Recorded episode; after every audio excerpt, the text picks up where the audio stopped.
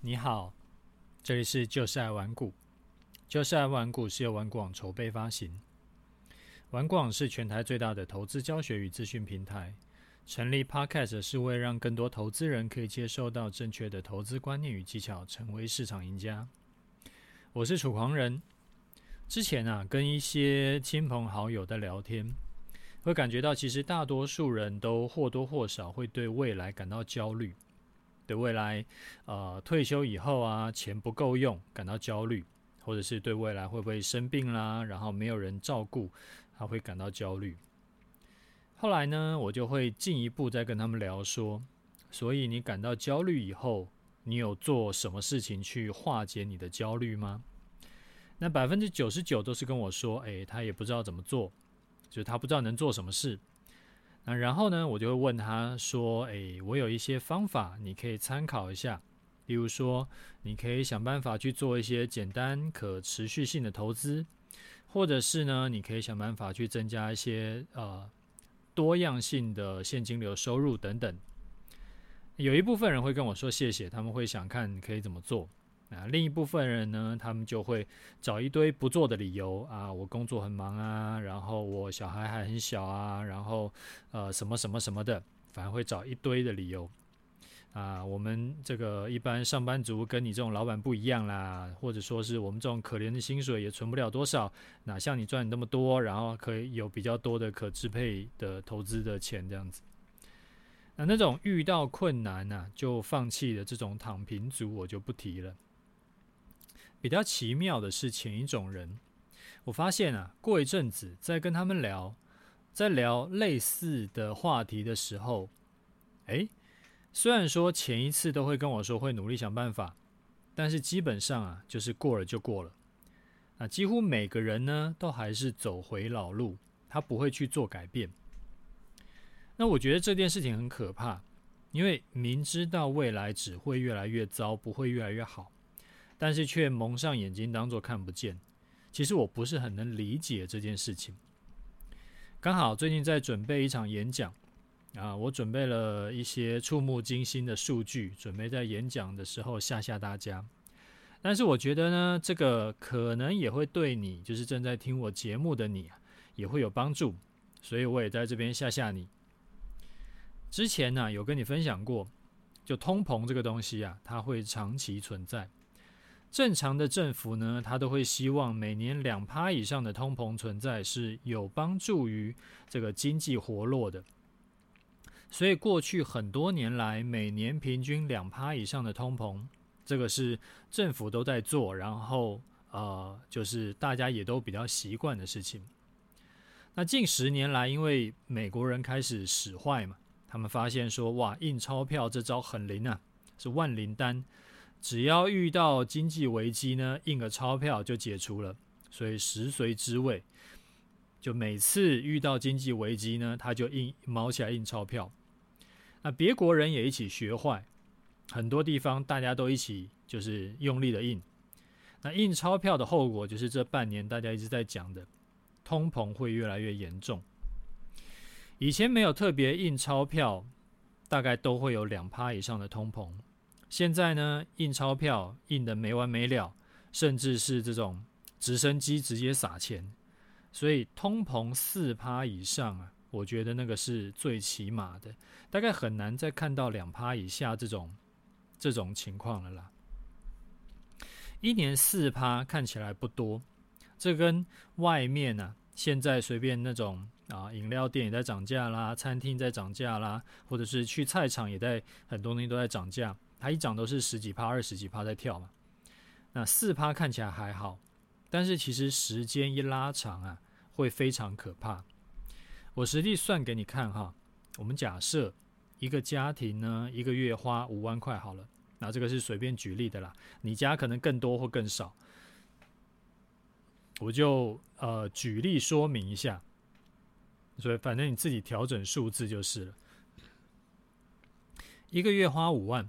一年就是六十万嘛，啊，现在先也不管什么过年特别要发红包什么鬼东西，反正一年就花，就算十二个月六十万。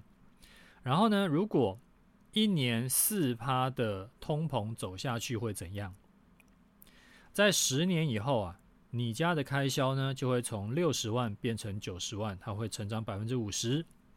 在二十年以后，会从六十万成长到一百三十二万，会成长百分之两百二十。三十年后会成长到一百九十四万，四十年后会成长到百哎两百八十八万。你说四十年后还很久，但是如果你今年只有好比三四十岁，四十年后你很大的可能是你还活着。然后呢，你一年的开销要两百八十八万，就算是三十年后，你一年的开销啊也要接近两百万。这还是无病无痛，没有另外算什么医药费啊、看护费的情况。这听起来有没有很恐怖？啊，而且这个是势必会发生的情况，而且只会更糟，不会更好。那刚刚讲的是四趴的情况嘛？如果一年用五趴的通膨来算的话，十年以后开销会从六十万变成九十七万。二十年以后会变一百六十万，三十年以后会变成每年要花两百六十万，四十年以后会变每年要花四百二十二万。你能够想象一下，你根本没干嘛，你躺在那边一年就要花三四百万的日子吗？这种情况就是属于黑灰犀牛事件，就是你远远看到一只灰色的犀牛往你这边冲过来，但是因为距离还有点远。所以大家就当作没看到，直到犀牛越来越靠近，最后眼睁睁的看着自己被撞飞。其实我这些亲朋好友啊，他们就是属于这种情况。我不知道我的亲听众是不是都有在投资，是不是都有照我一直以来跟你分享这些方法，就是做比较稳健的投资。如果真的是完全听我节目就是在听陪伴的，就只是想说，哎呀，这个有个人在旁边讲话。那除非你是属于那种家里有矿的，老爸很有钱的，不然呢、我觉得真的都是需要开始稍微积极一点去学习投资了，因为这种灰犀牛事件对绝大多数的人来说都是这种，这应该说什么叫做不可承受的痛啊。那我后来就在想，为什么大家会明明知道这件事很恐怖？照现在的赚钱能力，或者是你的现金储备来看，之后一定会被犀牛撞死，然后还能够无动于衷，不去做什么事呢？这其实就像很多人停损会按不下去一样，这是一种损失规避的人性弱点。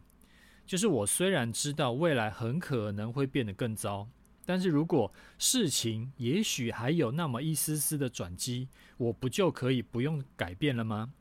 我现在日子过得好好的，躺平总比做事情要舒服嘛。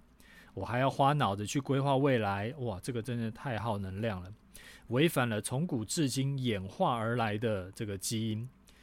也许最坏的情况根本不会发生嘛。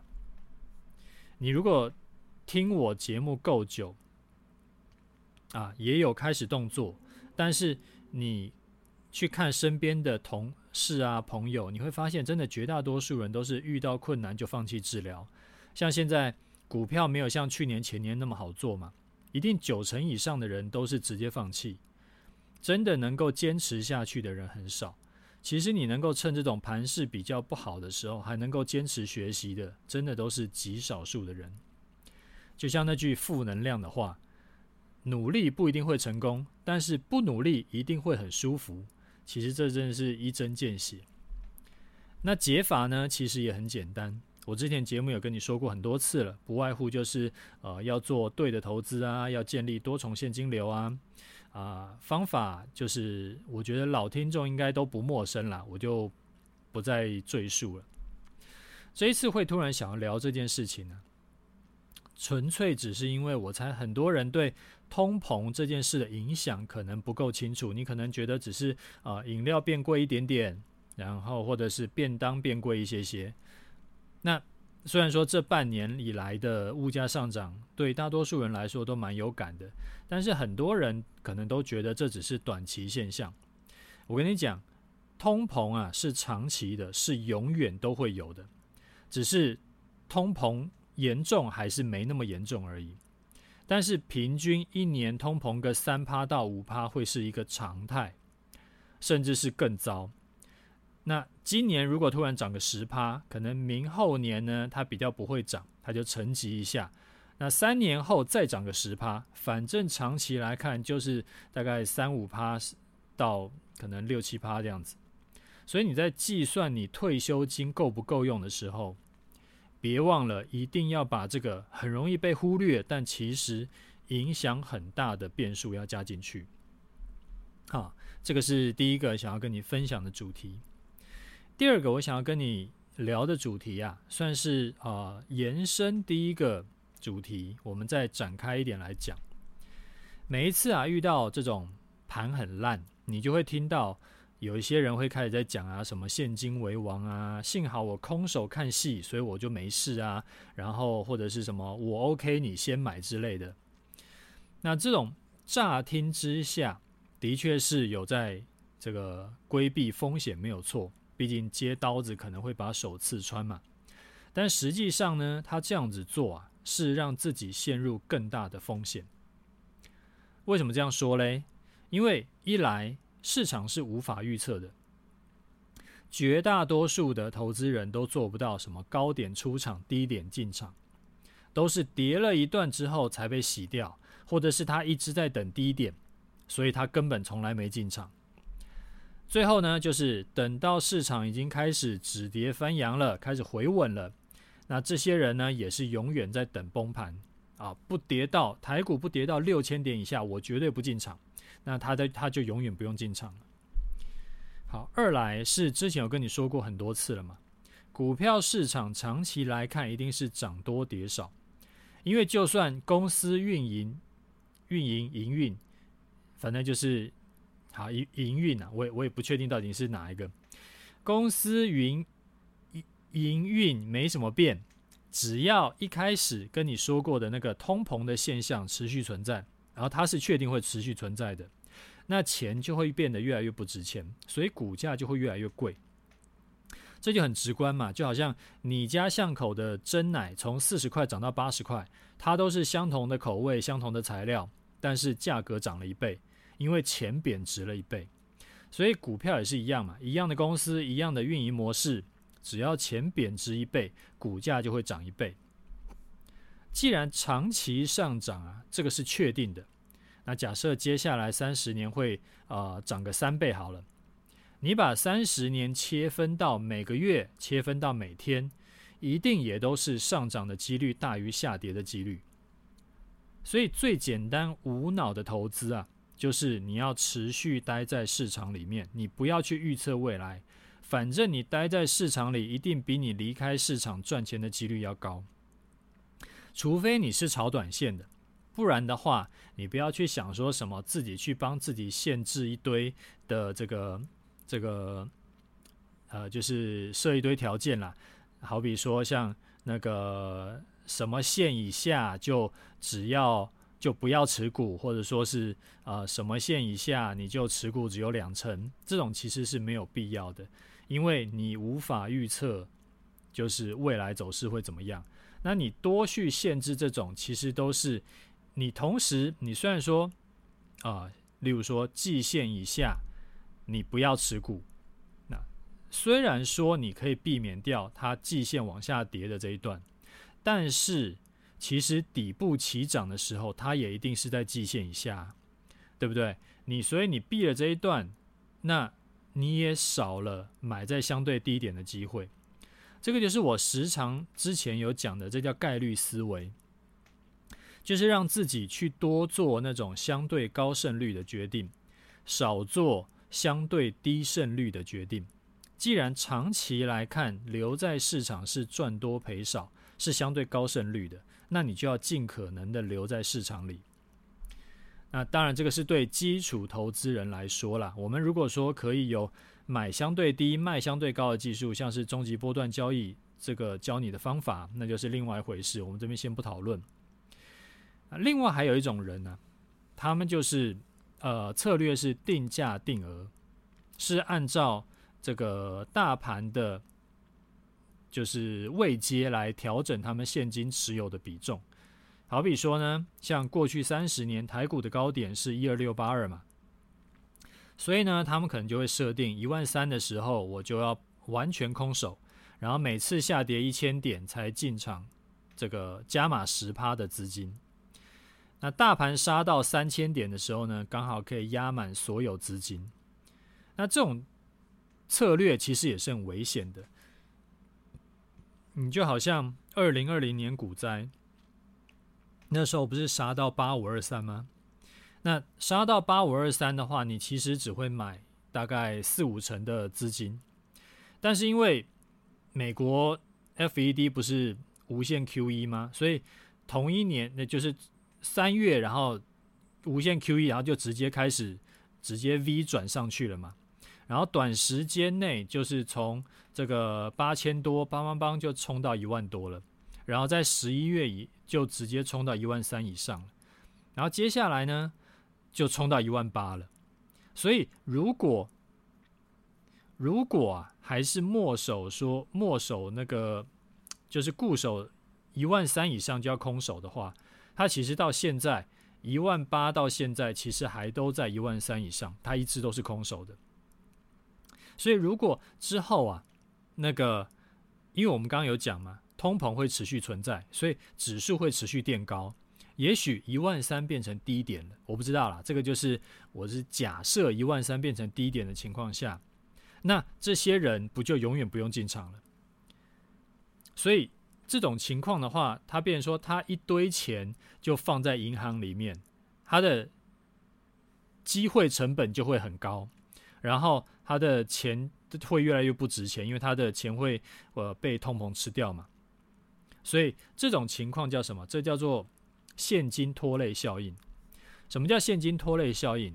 简单来说，就是你投资的时候啊，你保留过多资金所造成的绩效拖累。这个观念蛮重要的哈，我再展开讲一讲一下。我举个例子，现在有两个人，他可投资资金都是一百万。第一个叫做 A 先生，第二个叫 B 先生。A 先生呢，他投入二十万资金，就一百万里面的二十万资金到市场操作啊，他操作的可能是相对啊高杠杆一点的这个商品。所以他一年投资下来啊，他的投资报酬率是翻了一倍，百分之一百。所以他投入二十万，他赚了二十万。但是放在赚了二十万，只占他总共资金的百分之二十嘛，所以他的投资报酬率是百分之二十。另外一位 B 先生呢，他投入整整一百万进场。他一年的投资报酬率呢，只有百分之三十。A 先生的投资报酬率比较高嘛，他是百分之一百。那 B 先生只有百分之三十。他显然他的绩效是没有 A 先生好。但是因为 B 先生是一次投入一百万，所以 B 先生三十趴的投资报酬率，他就赚了三十万。所以以一百万来说，他赚了三十万。赚了三十趴，他的投资报酬率其实比 A 先生还要更好，所以 A 先生的投资绩效就是受到现金拖累的影响。你看这个现象就很有意思哈，明明 A 先生的操作绩效更好，但是他赚的钱更少。那这种情况呢，时常出现在你操作高杠杆商品的情况。我记得之前忘了哪一集有讲过类似的观念。我当时是在介绍我的终极投资组合。我说我的投资组合啊，因为比较保守，而且呃，投资组合里面的商品会互相把风险冲掉，所以呢，我会很敢把我大部分的资金都放在里面。当时就有人问我说：“那这一套策略不是长期绩效才八趴到十二趴吗？为什么要学？有什么有什么价值学吗？”因为外面一堆都是可能三成绩效的策略，啊，我当时是这样讲，我说，呃，我这一套策略的绩效虽然说长期来看只有八趴到十二趴，但是因为风险低，所以我敢押上我全部资金。那外面三成绩效，它的这个这个策略啊，它风险比较高，所以一般来说，大部分人不敢压这么高。可能只敢放个两成资金进去做，所以假设我有一千万的闲置可投资资金的话，我做终极投资组合呢，因为八趴到十二趴嘛，一千万我可以赚八十万到一百二十万。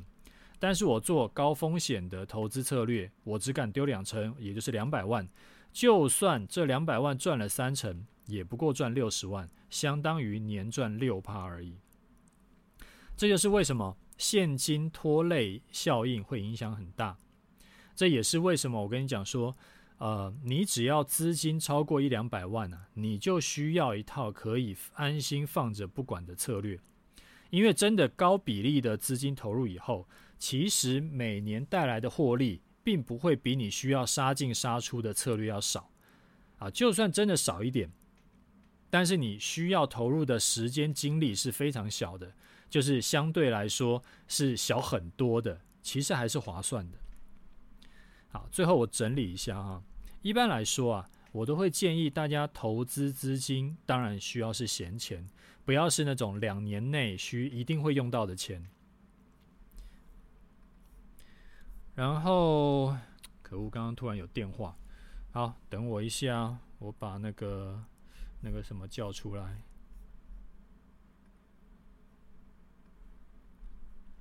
哦，好，还有继续在录，那就好。诶，我刚刚讲到哪里？就是不要是那种两年以内一定会用到的钱。那生活预备金呢、当然是需要先存好，多的钱呢才能拿来投资。如果害怕投资风险呢、你就利用做投资组合去分散风险，因为风险不高，所以可以投入比较高的比例，这样就没有什么现金拖累的问题。而且因为你在投资前呢就已经存了预备金。所以真的是临时要用钱，你的现金储备就派上用场。那你投资组合呢，就可以尽量拉高比例，不需要去思考说需要留多少现金部位。另外啊，如果想要加码，你就可以再存钱再投入，你也不用担心说来不及进场，因为真正的熊市空头只要一一出现，啊，扣掉像二零二零年那种特殊 V 转行情，通常下跌都会。大概延续一年左右，所以像今年就从年初开始起算的话，大概会到年底才有可能是多头回来。当然这个是平均值啦，不是每一次都一定是修正一年，就是给你参考一下。另外一点是回顾市场过去的周期，多头啊通常都是可以走个几年，然后才会出现一个比较大的空头。所以市场只要稍微出现震荡。一定会时常会跑出来一些人说啊，现金为王啊，什么什么的。但是过了几年呢，他如果还是多头行情，这些人呢时常就不见了。那甚至会跑出来一些说现金为王还不够，我们还要逢高放空，然后就很很高比例人会被嘎到天天上去。那呃，另外啊，如果你长期保留现金，就只是为了不知道什么时候会出现的崩盘而不愿意去投资，那其实之间浪费的时间其实都是机会成本，所以尽量留在市场里，这个点很重要。我自己是这样子，就是说我有五成以上的可投资资金是放在我的终极投资组合，这个就是半年看一眼，其他时间都不管它。然后呢，有两成左右的资金是固定在做那个终极波段交易。那其他资金呢，就是分配像啊零零五零啊零零五六，还有一些其他的投资上面。这部分的资金也都是全部长期放在市场里面的。所以严格说起来，我有八成的资金都是长期投入在市场里。那如果有领到配息的钱呢，也都是直接再买再投入市场，像零零五零零零五六这种就是定期定额买，不去看价位。然后投资组合呢，就是每半年一年呢加码一次，也是摆着不会去提回来的。这样子配置以后啊，因为我八成资金都长期投入在市场里面，所以说年投报率绝对是超过通膨的。另外两成资金呢做波段交易，投报率还更高，所以我根本就不用担心通膨的问题，因为我的财富累积速度一定是比通膨快很多，而且。因为我八成资金都是放着，不用特别顾，所以说我操作波段交易的时候压力也很小。就算这一两次操作不顺，赔钱了，这个也只占我总整体的可投资金额的一小部分。晚上依然还是可以好好睡觉，完全无所谓。那有人可能会想要问说啊，零零五零比较好，还是零零五六比较好？这个我之前有讲过了。零零五零呢，长期投资的绩效比较好，但是零零五六可以提高，呃，提供更高的现金流，所以说各有利弊。另外也有也有人会想要问说，诶，买台湾的 ETF 比较好，还是买美国的像 VTI、VOO 这种比较好，或者说全球市场的 VT 比较好？我的看法是这样。其实都好，所以你可以都配置。都配置啊，有两个好处。第一个，台湾是我们熟悉的市场嘛，美国比较远，你可能比较没那么了解。投资美国很多时候都是想象中很好啊，美国很强大，但其实大多数投资人根本不知道美国人在想什么，美股到底在干嘛。好，第二，台股啊用台币嘛，美股用美金。所以你两边都配置的话，你还可以分散掉汇损的风险。你像最近美金涨不少，所以如果你之前就有配置一部分钱去买美股的话，你就赚到了。这半年多以来，台币对美元跌了八趴多，如果你配置美股，你不就等于多赚八趴吗？那 VTI、VT 这种其实也跟台湾五十一样，就是定期定额买就好，不用去想什么买低卖高。对绝大多数散户来说，那是绝对做不到的。好，那诶，大概这样子。所以我今天跟你讲了两个主题。那如果你觉得有帮助的话呢，分享给你的亲朋好友，我想也会对他们有帮助的。然后也麻烦来我节目给个五星，留下新的感想给我。好，我们来看一下听众的回馈哈。啊，第一位听众他说。啊，终于看到打五星的地方了，感动！感谢楚大分享投资观念，也一路买了波段交易跟终极投资组合，慢慢的对于投资这回事越来越清楚自己在做什么。持续的收听，也持续的自我成长，期望因投资而财富的呃财富自由的日子提早到来。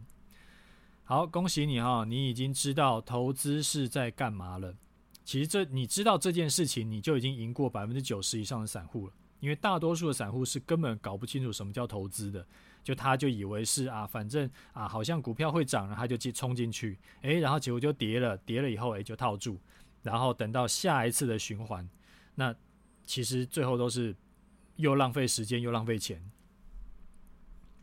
好，那下一位听众他说：“楚大问一下，按照您的课程方式啊。”如果现在还没有上车的，等月线上来接近一趴的时候，还适合上车吗？呃，最近很多人在问我这个问题，非常多人。有一些人呢，他是刚加入课程的学员；有一些人是之前没进场，但是这一次啊，看到其他的学员已经先赚了一笔空单，然后又反向进场做多，那账上也是有获利的。就觉得心痒痒。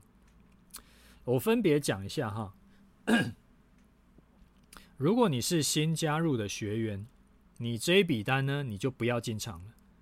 你课程都看完了吗？这是第一步要做的。没看完的，请赶快回去看课程，最好多看几遍，看熟一点。啊，如果你已经看完了，那第二步，你有回去一根根 K 棒都回测过吗？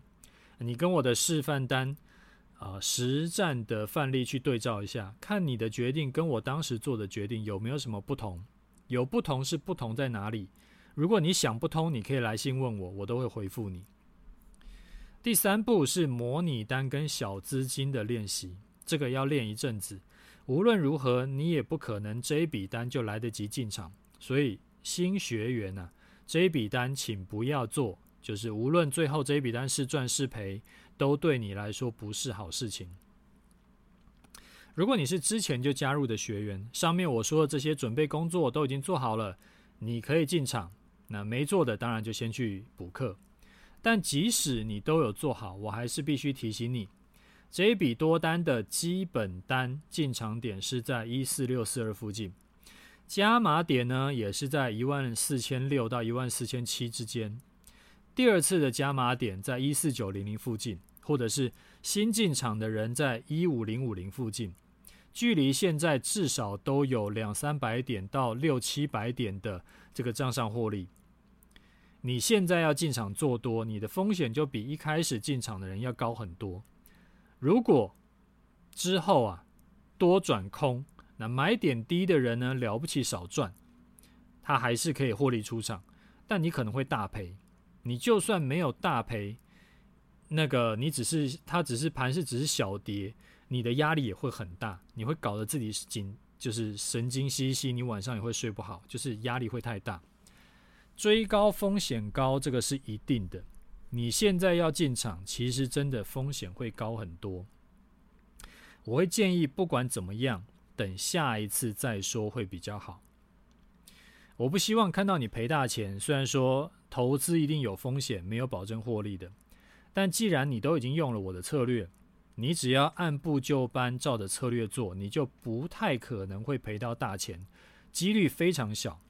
所以你要照课程教你的方法去做。我课程里就有说过嘛，加码是可以的，但是以一次为限，就是大部分的资金呢，你还是要放在成本最低的基本单上面。你加码一次，成本提高一点，风险就提高一点。你一直加码，风那个成本就不断提高，风险就不断提高，越来越大。成本垫高呢，就是把自己策略的容错率掐死。行情一反转，就会立刻赔钱，那就会很可惜。因为明明是可以避开的事情，你没必要去赔到这种钱。除了会赔到钱以外，另外一个问题就是你会会被影响到你的信心。操作这种事情呢、它其实不只是操作技巧，影响更多的是你的心理层面。很多人的心理素质是不过关的，所以就算给他一个好策略，他也做不下去。我课程呢、都会特别避开这种很反人性的操作。你看，我说把加码单限制只有一次，就是因为要把成本压在比较低的地方，你之后比较容易会是可以获利出场。然后这一次可以赚钱出场，下次可以赚钱出场，你多赚几次就会比较有信心，你也比较不会放弃。这其实也是概率思维。你现在进场的胜率一定比较低嘛，你的赔率就比较高嘛。所以说有概率思维的人就不会在容易赔钱的时候硬要进场，因为做久了一定是输多赢少，道理都是通用的啦。就是不要看到人家赚钱自己心痒痒，然后就忍不住。好，最后教你一个方法，你真的心痒痒，真的很想进场怎么办？很简单，你就把想要投入资金的一部分拿去花掉好了。好比说，你想要投入一百万，你就拿个十万块钱、五万块钱，甚至两三万都好，你就拿去花掉。